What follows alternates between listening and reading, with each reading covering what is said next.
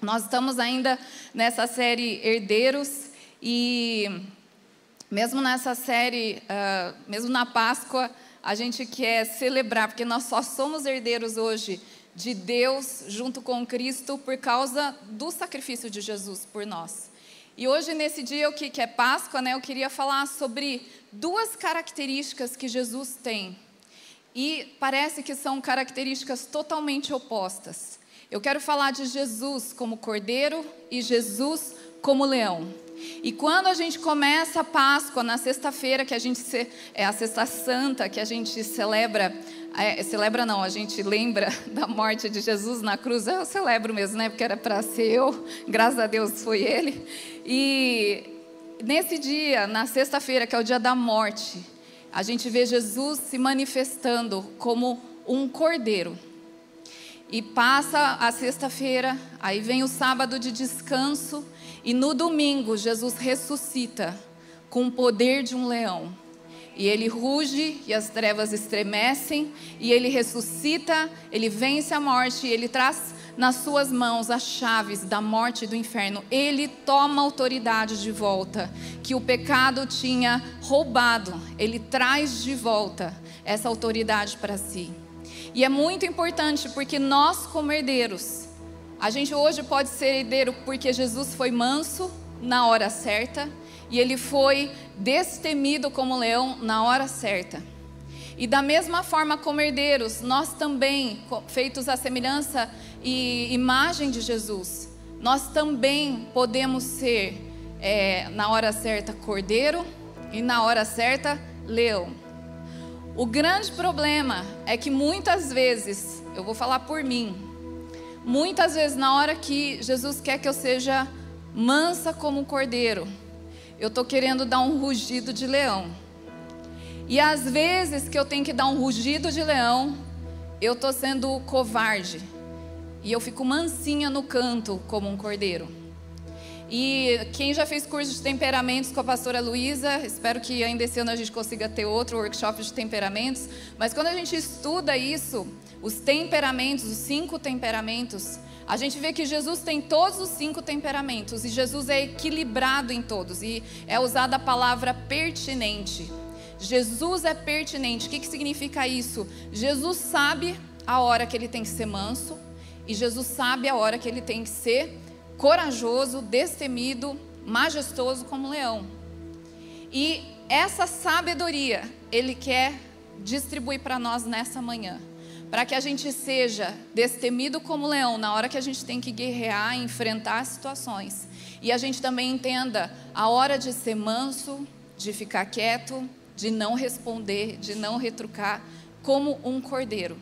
E eu queria falar um pouco sobre isso, essa característica que nós, como filhos de Deus, herdamos, de ser cordeiro e ser também leão. Em Apocalipse 5, se você puder abrir, Apocalipse 5, versículo, eu vou ler três versículos, eu vou começar no versículo 5, eu vou pular alguns, tá? Apocalipse 5, está lá no fim da Bíblia.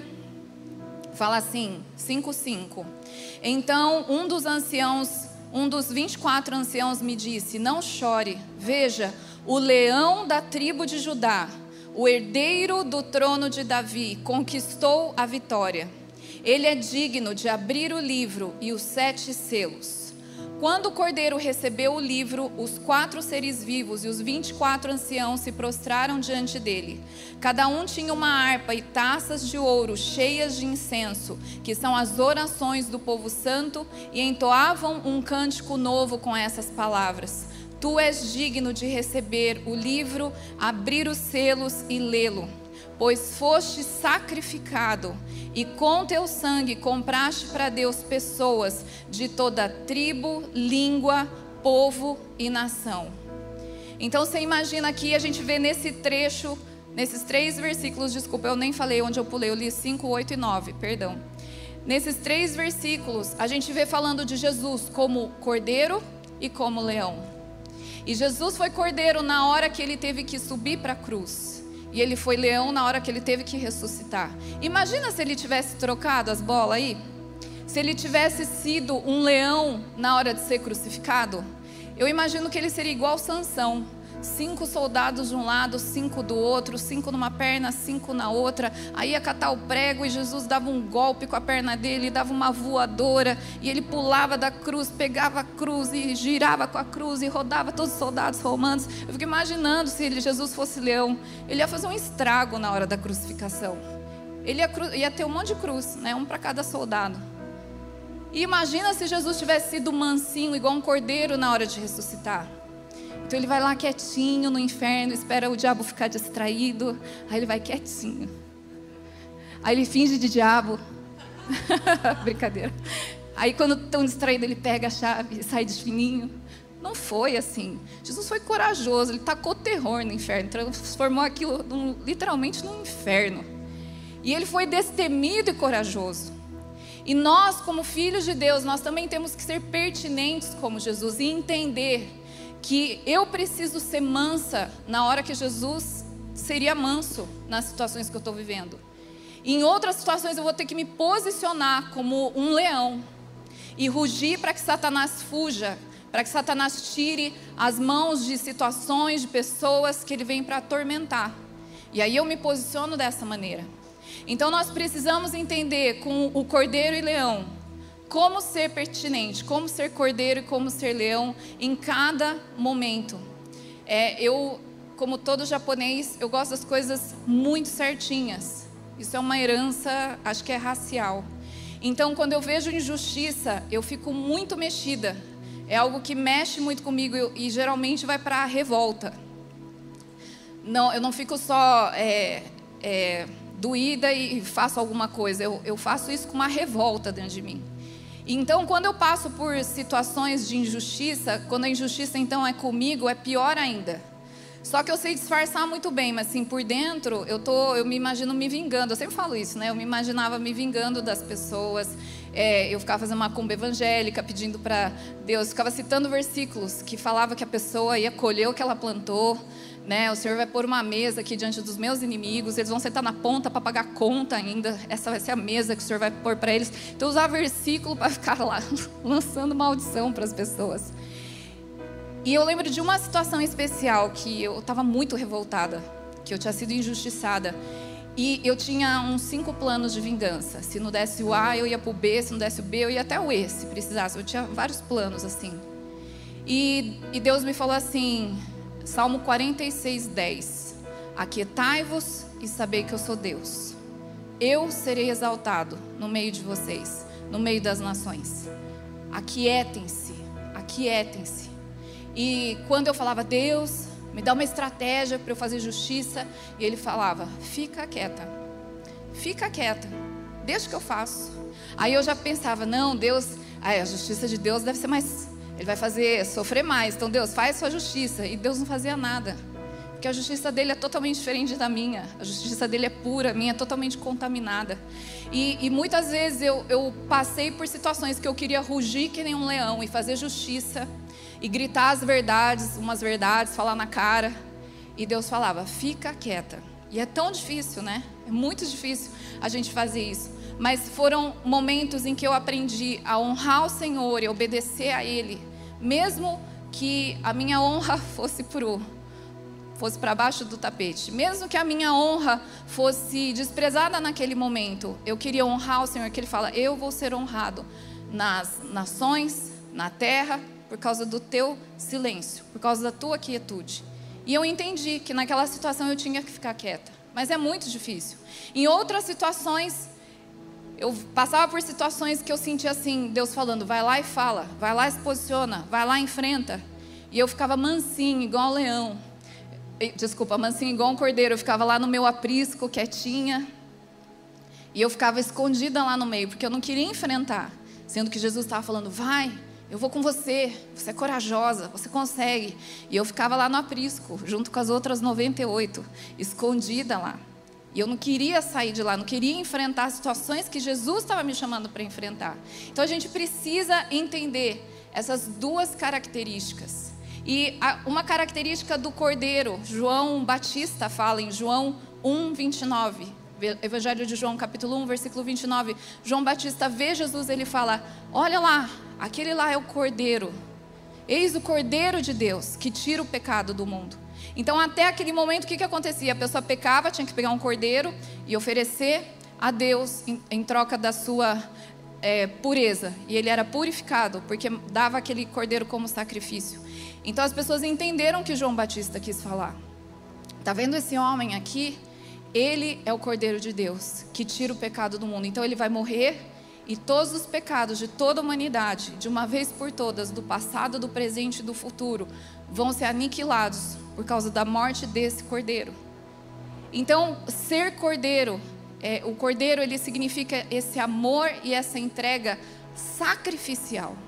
Não é só uma entrega, não é só um amor, uma compaixão, mas é um amor que leva, me leva às últimas consequências.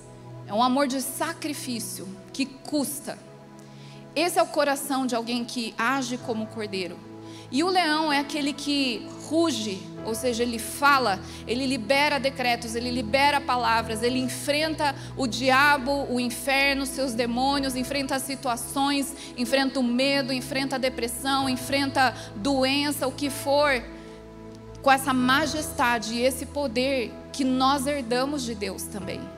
E a gente precisa entender em cada situação qual é o caminho que Deus tem para nós. Então, no meu, na minha vida, no dia a dia, como que eu descubro se eu tenho que ser leão ou se eu tenho que ser cordeiro? Se eu tenho que falar mé ou se eu tenho que rugir? É muito importante a gente caminhar com Jesus para entender isso. E quando eu pensava nisso, Deus me falou muito sobre, ele ficou me, eu fiquei imaginando muito a, a ovelha. E eu ficava imaginando, né? Então, o cordeiro, ele é o filhote da ovelha com o carneiro. Vocês pegaram? Tem o carneiro, o macho, a ovelha a fêmea, tem um filhotinho até um ano, ele é chamado de cordeiro. E, e essa mansidão que o cordeiro tem, ele é facilmente é, conduzido. Então, você com uma vara, você vai encostando nele, não precisa nem bater, só de encostar na lateral dele, ele vai seguindo o caminho que você quer. Essa mansidão que Jesus nos ensina com a figura do cordeiro significa você ter poder e esse poder você decide submeter ao controle, à soberania de Deus. Então, mansidão é poder sob controle divino. Eu gosto dessa, dessa definição de mansidão. Mansidão é poder sob o controle do Senhor. Ou seja, muitas vezes eu posso até ter o poder e o direito de me vingar. Mas se eu estou aprendendo a ser manso, eu pego esse meu direito de me vingar, de fazer justiça, eu coloco debaixo da soberania de Deus, debaixo do controle e do comando dele, e eu obedeço até as últimas consequências. Então, se às vezes eu quero me vingar e Jesus está falando, fica quieta, eu vou ficar quieta. Se eu estou querendo me acovardar e me encolher no canto, e ele fala, vai, vai que eu estou contigo, então eu vou. Então, é você saber ouvir a voz do seu pastor, conhecer a voz dele e ser conduzido por ele. Ser manso, cuidado, que ser manso não é ser bobo. Porque tem muitas pessoas, e eu já fui uma delas, que eu fui uma época achando que eu era mansa e eu estava sendo é boba. Quando que você é bobo? Quando você não sabe a tua identidade em Deus, que é de herdeiro. Se você sabe quem você é em Deus, você não vai ser levado, conduzido ou feito de, de bobo pelas pessoas. O bobo, o tolo, né, que em Provérbios fala muito, esse é o tolo, é o nécio. Ele é conduzido pelas situações e pelas pessoas. Uma Maria vai com as outras, ou um João vai com os outros. Mas o manso não. Manso, ser manso não é ser tolo. Manso, ele sabe quem ele é em Deus, ele sabe o poder que ele tem. E mesmo que ele possa usar esse poder para benefício próprio, de acordo com a sua justiça e a sua vontade, ele coloca debaixo da soberania de Deus e ele entrega. Ele fala: Deus, estou aqui, está aqui, eu quero ser manso como Jesus. E eu queria ler com vocês um salmo que talvez você nem precise abrir, porque você sabe de cor, que é o Salmo 23. Hoje a gente cantou um pouco dele. E nesse salmo eu quero falar sobre o caminho do cordeiro e do leão. Enquanto eu, eu, eu orava e meditava nessa palavra, Deus me falou muito sobre esse salmo. E Ele foi abrindo meus olhos espirituais, é claro, para eu enxergar o caminho do cordeiro e do leão nesse salmo do início ao fim. Então esse salmo começa lá: O Senhor é o meu pastor e nada me faltará. A gente pode parar por aqui. Se a gente fala, o salmista fala, o Senhor é meu pastor, ele está como uma ovelha, como um cordeiro. E ele reconhece, como a gente cantou hoje, que sem Deus a gente não pode nada, todo sustento vem dele. E isso é desafiador na prática, porque falar é lindo e é fácil. Senhor, tu és tudo para mim. Tudo que eu tenho vem de ti. Mas eu lembro uma época que a gente, eu e o Renato, a gente trabalhava na escola, no cursinho e a gente tinha, é, trabalhava na igreja. E com o tempo foi cada vez ficando mais difícil fazer os dois. E, e eu sabia, eu, uma vez eu compartilhei com o Renato, falei, Renato, eu tenho uma sensação no meu espírito que um dia a gente vai entregar a nossa escola. A gente tinha um cursinho pré-vestibular na rua da Unicamp. Eu, eu falava para ele, eu sinto que a gente vai entregar esse cursinho e nós não vamos receber um centavo em troca. E a gente trabalhou, a gente suou, no suor colava pó de giz, e a gente trabalhou muito. E, a gente sabia que um dia a gente ia ter que entregar aquilo. E realmente isso aconteceu, que o Renato falou assim, não está dando, eu estou fazendo os dois mais ou menos. Vocês conhecem o Renato, que não gosta de fazer nada mais ou menos. Então, claro que ele não entregou a igreja, graças a Deus, entregou o cursinho. E a gente não recebeu um centavo em troca. E a gente estava super bem. Mas eu ficava com aquele medo, receio. Ao mesmo tempo, eu reduzi muito o meu número de aulas na escola. Eu cheguei a dar aula, acho que o máximo que eu dei aula foi 47 aulas semanais. Eu dava aula manhã, tarde e noite. Eu dava muita aula e cada vez eu fui reduzindo. Então, de 47, hoje eu estou com 18. Diminui bastante. Só que quando você fala eu vou diminuir para servir a Deus, é bonito, né? Mas no bolso, você faz as contas, nada fecha, gente. Eu falei assim, meu Deus, vou ter que morar com a minha mãe e com meu pai. Não vai dar certo esse negócio, não. Que ia ser muito bom, né? A comida. Mas é, eu falei, não, Deus não tem isso para mim.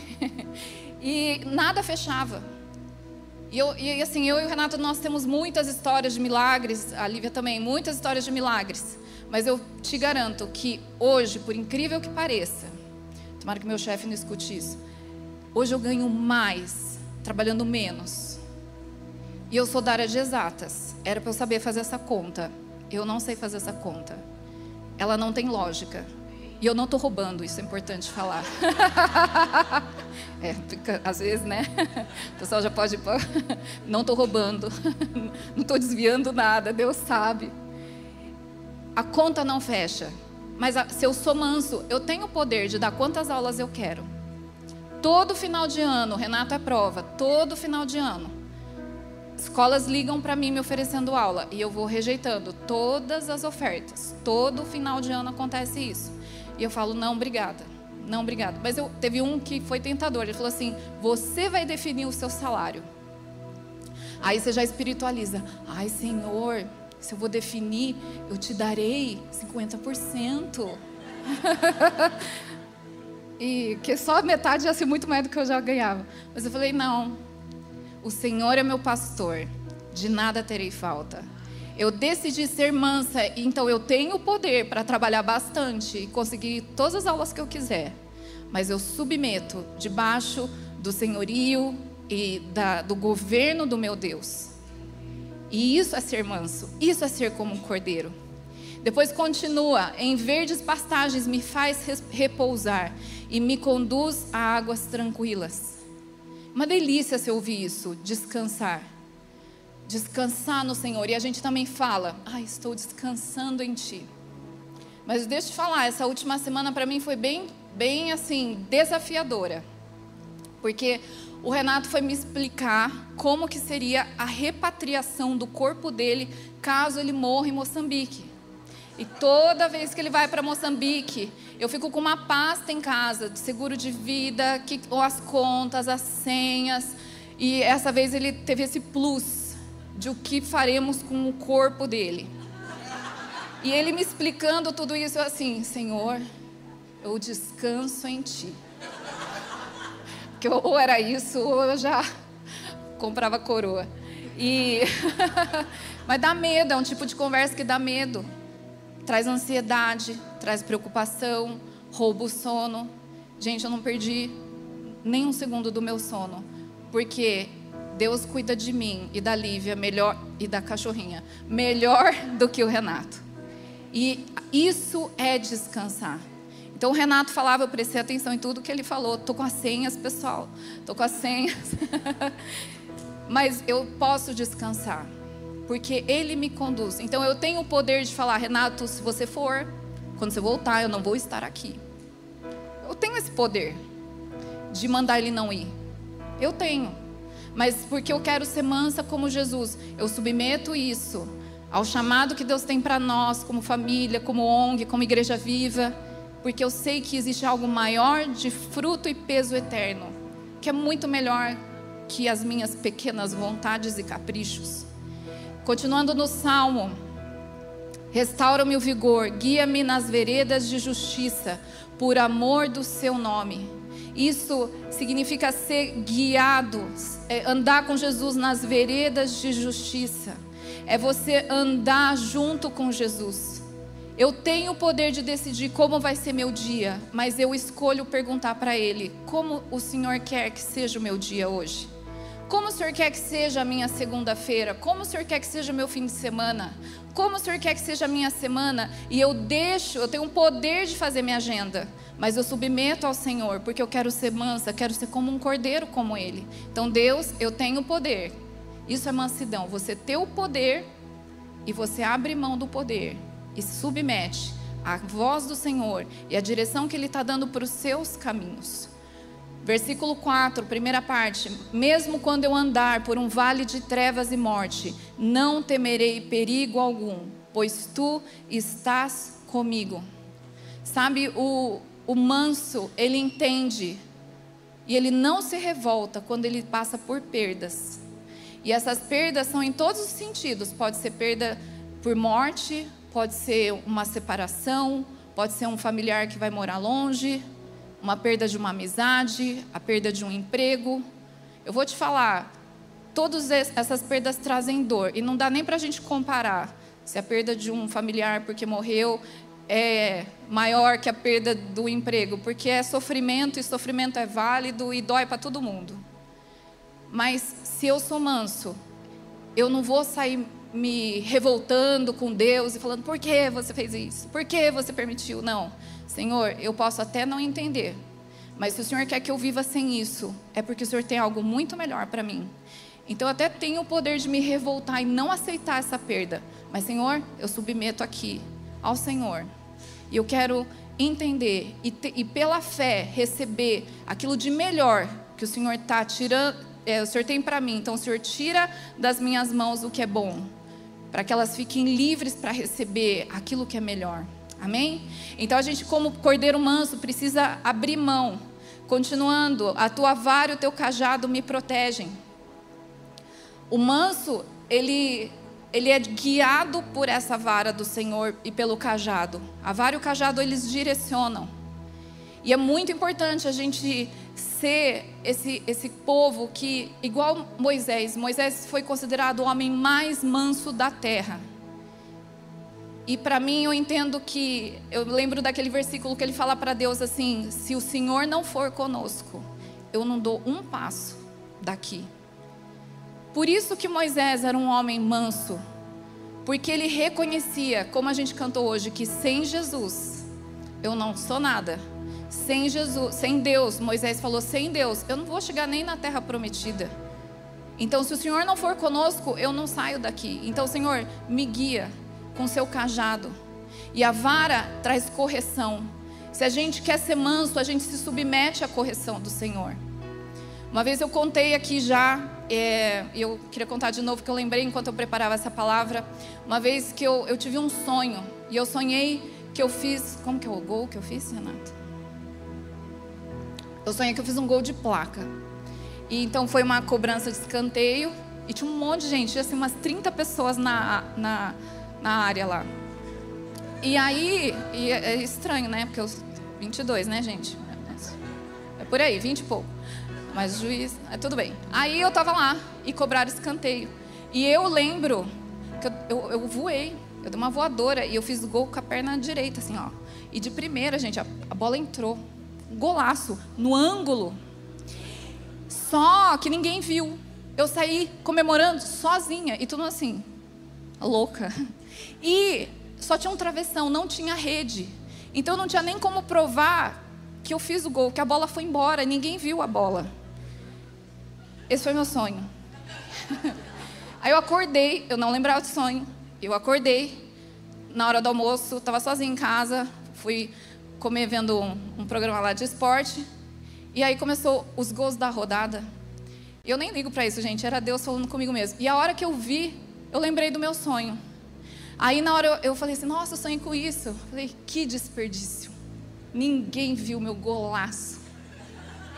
Aí na hora Deus falou assim, eu vi. E é isso que importa. Agora vem a, a vara o cajado. E você está fazendo tudo esperando o reconhecimento de pessoas. E eu quero te levar nesse tempo a você experimentar que a minha aprovação te basta. Era Globo Esporte, gente. Eu fiquei chorando até o fim da sessão da tarde. e pedindo perdão. E aí vem a próxima parte. Preparas para mim um banquete na presença dos meus inimigos. Sabe que a gente antes estava como ovelha do pastor e de repente agora do pasto verdejante das águas tranquilas a gente está dentro da casa diante de um banquete. E a gente acha lindo isso. Mas o único jeito do cordeiro estar tá numa mesa é morto. Ele é o prato principal. Ai, doeu, né?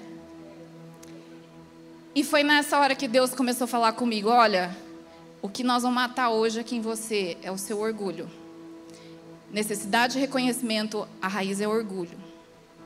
Você precisa de reconhecimento de pessoas, às vezes você está fazendo, essa está sendo a sua motivação. E eu quero que você aprenda que a minha aprovação para você basta. Então aqui agora, se você quer entrar e ficar diante dos teus inimigos, você vai morrer.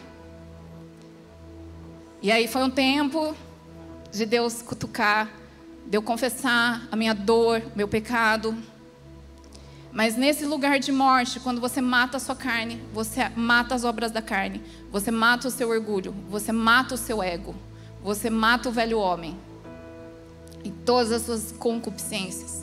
Nesse lugar de morte, é o lugar que Deus nos dá autoridade diante dos nossos inimigos. E Ele unge a nossa cabeça com óleo. A unção tem preço. A salvação é de graça, mas a unção tem preço. Hoje vocês viram aqui o Viva Worship ministrando com muita unção. Vocês não têm noção, acho que nem eu tenho noção do preço que foi pago. Vocês veem um culto cheio de unção, vocês não têm noção do que os intercessores fazem, do que o conselho dessa igreja faz ao longo da semana. Você vê a igreja inteira aqui cheia de beleza e de unção, porque muitas pessoas pagaram um preço. E esse preço é morte. Eu tinha o direito de passar um fim de semana na praia, mas eu abri mão, porque eu sei que tem coisas maiores. E isso vem com uma porção de um cálice que transborda de bênção, que extravasa para nós. Amém? E é nesse momento que a gente é revestido de autoridade. Essa unção é autoridade. E a gente vira leão depois que morrer. O nosso problema, a gente quer ser leão sem passar por esse percurso de cordeiro. A gente quer pular porque essa parte é difícil. Mas a gente só consegue ser leão ter uma voz de autoridade diante de Satanás e seus demônios se eu morrer. A maneira de você ser mais forte é morto. Você é mais forte quando você está morto. Morto para você. Morto para suas vontades. Morto para os seus sonhos, planos, projetos. É nessa hora que o óleo vem sobre nós. Sabe por quê? Deus só dá autoridade para quem sabe entregar para Deus. Deus não vai dar autoridade para quem vai fazer as coisas da sua própria maneira. Eu sinto que nessa manhã Jesus vai nos tomar pela mão, porque Ele está falando: eu vou pôr em vocês o mesmo sentimento que eu tenho, porque eu abri mão da minha glória e da minha majestade, e eu me fiz homem e não só homem, eu me fiz servo. E eu fui obediente até a morte e morte de cruz. Eu vou te ajudar a ser obediente até você ver sua carne crucificada.